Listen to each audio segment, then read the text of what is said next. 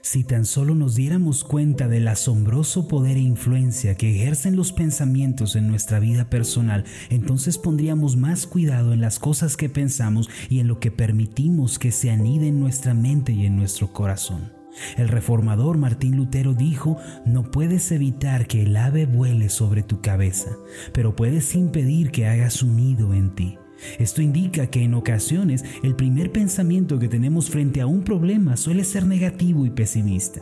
Sin embargo, está en nosotros el poder de decisión para rechazarlo o aceptarlo. Cada uno de nosotros como hijos de Dios debemos usar la sabiduría a diario para discernir cuáles son los pensamientos que provienen de Dios y cuáles no. Ha comenzado el tiempo de cuidar nuestra mente.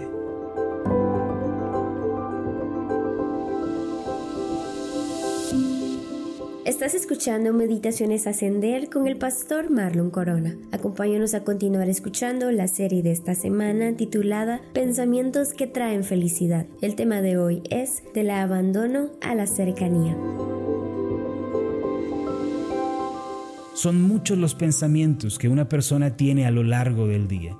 Se estima que en una jornada de 16 horas, una persona promedio tiene alrededor de 60 mil pensamientos. Es decir, 60 mil ideas cruzan por nuestra cabeza desde la mañana hasta la noche. ¿Qué significa todo esto? Que la vida del hombre se basa por completo en el pensamiento. Antes de cualquier acción que nosotros llevemos a cabo, primero hay un pensamiento o hay un pensamiento detrás de ello. Es decir, la vida del hombre consiste en los pensamientos. Hay dos tipos de reacciones que podemos tener en nuestra mente cuando nos viene un problema o una situación adversa.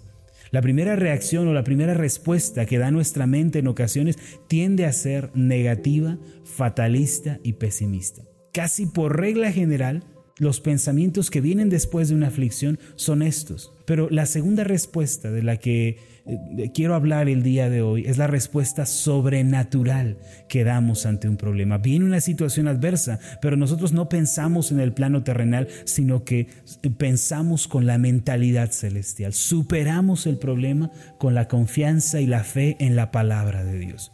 ¿Cuál es la reacción que debe tener un cristiano? Es cierto, quizá la primera reacción que experimente es negativa, pero no debe quedarse allí. Viene un problema y saltan a nuestra mente ideas equivocadas, pero no tenemos que quedarnos allí. Hay que darle una respuesta sobrenatural a cada situación que aparece delante de nosotros.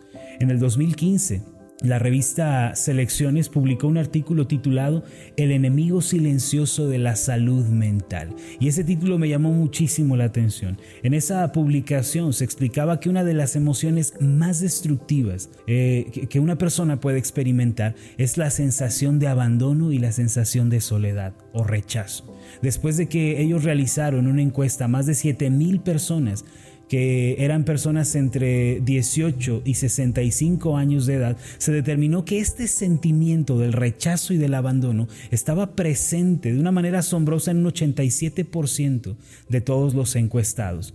Es decir, todos ellos, la mayoría de ellos estaban invadidos por esa sensación. Además, en este estudio se corroboró que esa clase de pensamientos afectan el área académica, el área laboral y el ambiente familiar. ¿Qué quiere decir todo esto? Que el hombre es un ser que siente rechazo, que siente abandono en su corazón y esa es una realidad prominente en nuestros días. La mayor parte del tiempo, cuando aparece un problema en nuestra vida, el primer pensamiento que salta a la luz es este, estás solo, estás abandonado, nadie te puede ayudar, ve, te vas a quedar solo, te vas a quedar sin nadie. Nadie te puede ayudar. Y la primera sensación que llega a experimentarse es esa, rechazo y abandono. Podríamos decir que este es uno de los mayores temores que tiene una persona, la soledad, el temor al rechazo y al abandono. Cuando una persona enfrenta algún problema que supera sus capacidades, cuando enfrenta una aflicción muy dolorosa, uno de los primeros pensamientos que vienen a su mente es abandono y es soledad. Muchas veces nos llegamos a sentir de esta manera. Incluso el rey David quien era rey de Israel y tenía la gracia de Dios sobre su vida, llegó a experimentar esta clase de emociones. En el Salmo 13, versículo 1, dice de esta forma, ¿Hasta cuándo, Jehová, me olvidarás para siempre? ¿Hasta cuándo esconderás tu rostro de mí? ¿Cuál era el sentimiento que estaba experimentando el rey David en esta ocasión? Abandono, soledad, rechazo. Señor, ¿hasta cuándo me vas a dejar? Esto demuestra que aún los hijos de Dios, aún los que caminan con Dios, pueden tener episodios de soledad, pueden llegar a tener episodios en los que se sienten abandonados. Ahora, los hijos de Dios, quienes hemos sido lavados con la sangre de Cristo, debemos evitar la influencia determinante de ese pensamiento y debemos evitar que haga su nido en nosotros. Es, cierto, a veces viene a nuestra mente ese pensamiento, pero tenemos que evitar que se quede con nosotros. Tenemos que evitar que se anide en nuestros corazones. Si a veces eh, vamos eh, a, sentirnos solos, vamos a sentir que la ayuda no viene de ningún lugar, que no hay respuesta. A veces vamos a sentir que caemos en un hoyo profundo de desaliento, de soledad, pero debemos nosotros buscar seguridad, buscar confianza en la palabra de Dios y llevar nuestra mente a descansar en las promesas celestiales. Es cierto que en ocasiones las circunstancias, otras personas, nuestro alrededor, nos aseguran que hemos sido ya olvidados por Dios, que Dios ya nos soltó de su mano. Incluso a Job, su esposa en cierta ocasión le dijo, ¿aún retienes tu integridad, Job? Y le dijo lo siguiente, maldice a Dios y muérete. Y eso se lo dijo en un tono de, estás solo, Job. Dios te abandonó. Ya no hay por qué confiar. Sin embargo, la respuesta de Job fue radical sea que me vaya bien o me vaya mal. Yo voy a seguir bendiciendo a Dios. Eso denota que el, el, hecho de estar viviendo una mala temporada no equivale a que Dios nos ha dejado. Y ese es el primer pensamiento que debemos combatir el día de hoy. El hecho de tener una mala temporada, el hecho de estar experimentando aflicciones y problemas no equivale a que Dios le ha dejado a usted. ¿Qué nos dice la palabra de Dios? ¿Qué nos declara la palabra de Dios a nosotros que estamos sintiéndonos así en ocasiones, que atravesamos estos episodios? A Josué, el hombre que iba a ser el conquistador de Israel, se le dio una palabra en Deuteronomio 31.8 que dice, y Jehová va delante de ti, Él estará contigo, no te dejará ni te desamparará, no temas ni te intimides. Esa fue la palabra que se le dio a Josué. Y esa promesa nos pertenece también a nosotros. Es asombroso que en el Nuevo Testamento el escritor inspirado de la carta a los Hebreos resalta esa misma verdad en Hebreos 13:8, cuando dice, no te dejaré ni te desampararé. Amados, nosotros debemos vivir con esta seguridad. ¿Cuál es nuestra certeza? Sí tenemos problemas, sí tenemos aflicciones, pero la palabra me dice, no te dejaré no te desampararé. Dios me dice a través de su verdad, no temas, no te intimides porque yo voy delante de ti. Señor, pero a veces no te veo, Señor, a veces no te siento. Eso no es importante, porque no andamos por vista y no andamos por sentimientos, sino por fe en la palabra de Dios. Y la palabra dice, no te dejaré, no te desampararé.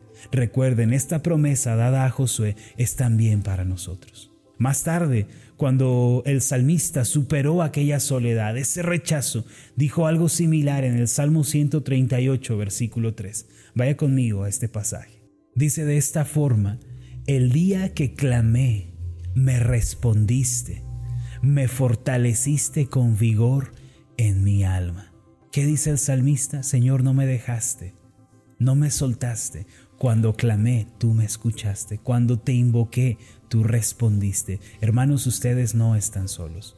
Ahora, como es de esperarse, ese sentimiento de abandono, ese pensamiento de rechazo, tiene su origen en la caída de Adán y Eva, en el pecado de Adán y Eva. Pablo nos recuerda en Efesios capítulo 2 versículo 12 que en otro tiempo verdaderamente estábamos lejos de Dios, privados de la cercanía de Dios, estábamos sin esperanza en esta vida. Eso nos enseña la palabra que antes de creer en Cristo sí estábamos desamparados, no teníamos a dónde ir, no teníamos esperanza, pero también nos dice que en Cristo hemos sido reconciliados con Dios. Desde entonces, Cristo promete estar a nuestro lado. En Efesios capítulo 2, versículo 13 dice así, pero ahora...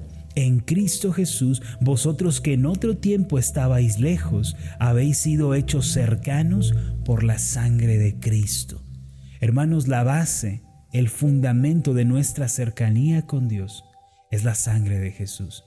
Y no hay un pacto más grande, no hay un pacto más perfecto que el pacto de la sangre de Jesús. De modo que aquella persona que se reconoce a sí misma en Cristo y que el Espíritu Santo le da testimonio de que está en Cristo, debe vivir con la seguridad de que nunca jamás será soltado ni dejado por la mano de Dios. No te dejaré, no te desampararé. La idea de que quedaremos solos, fracasados, abandonados, es un veneno que corrompe la vida. Es un veneno que nos destruye. Una persona fracasa más en cualquier ámbito de la vida por aceptar esa sensación de rechazo, por adoptar el pensamiento de abandono que por el fracaso en sí.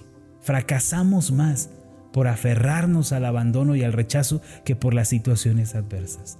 Yo quiero recordarles a todos ustedes que han creído en Cristo Jesús como Señor y Salvador, aquellos que han depositado toda su confianza en la sangre de Jesucristo, que Cristo prometió estar con ustedes todos los días hasta el fin del mundo. Y Él no puede mentir. Jesucristo no miente ni falla su palabra. Solo queda una posibilidad. Él está con nosotros el día de hoy.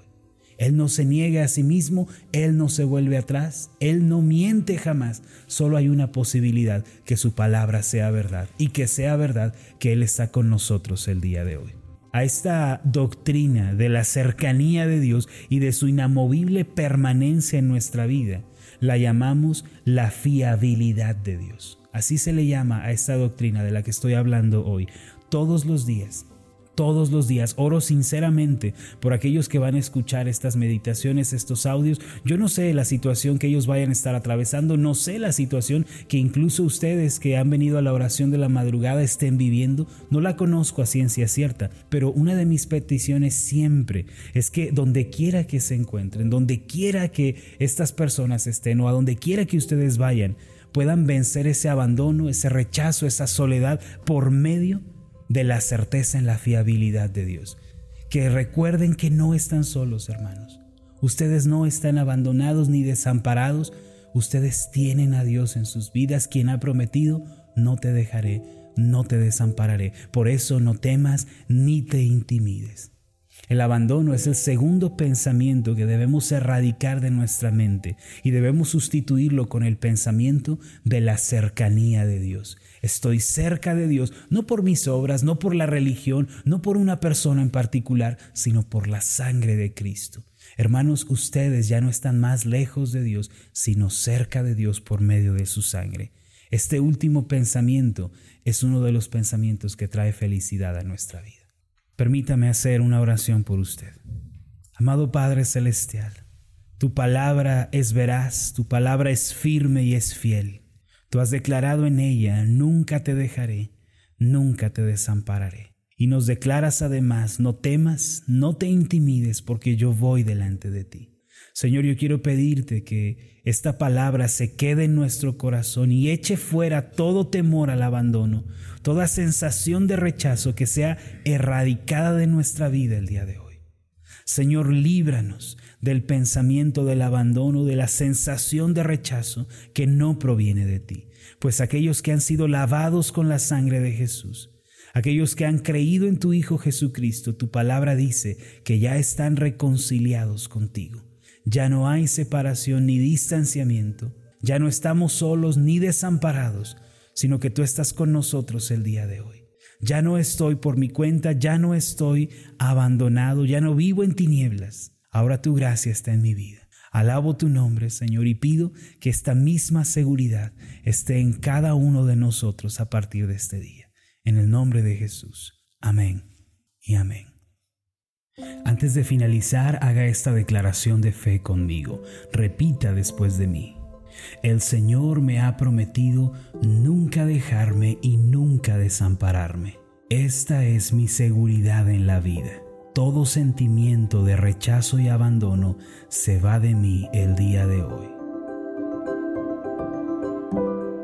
¿Qué tal? Mi nombre es Marlon Corona, soy el pastor de la iglesia Ascender en la ciudad de Zapopan, Jalisco, en México.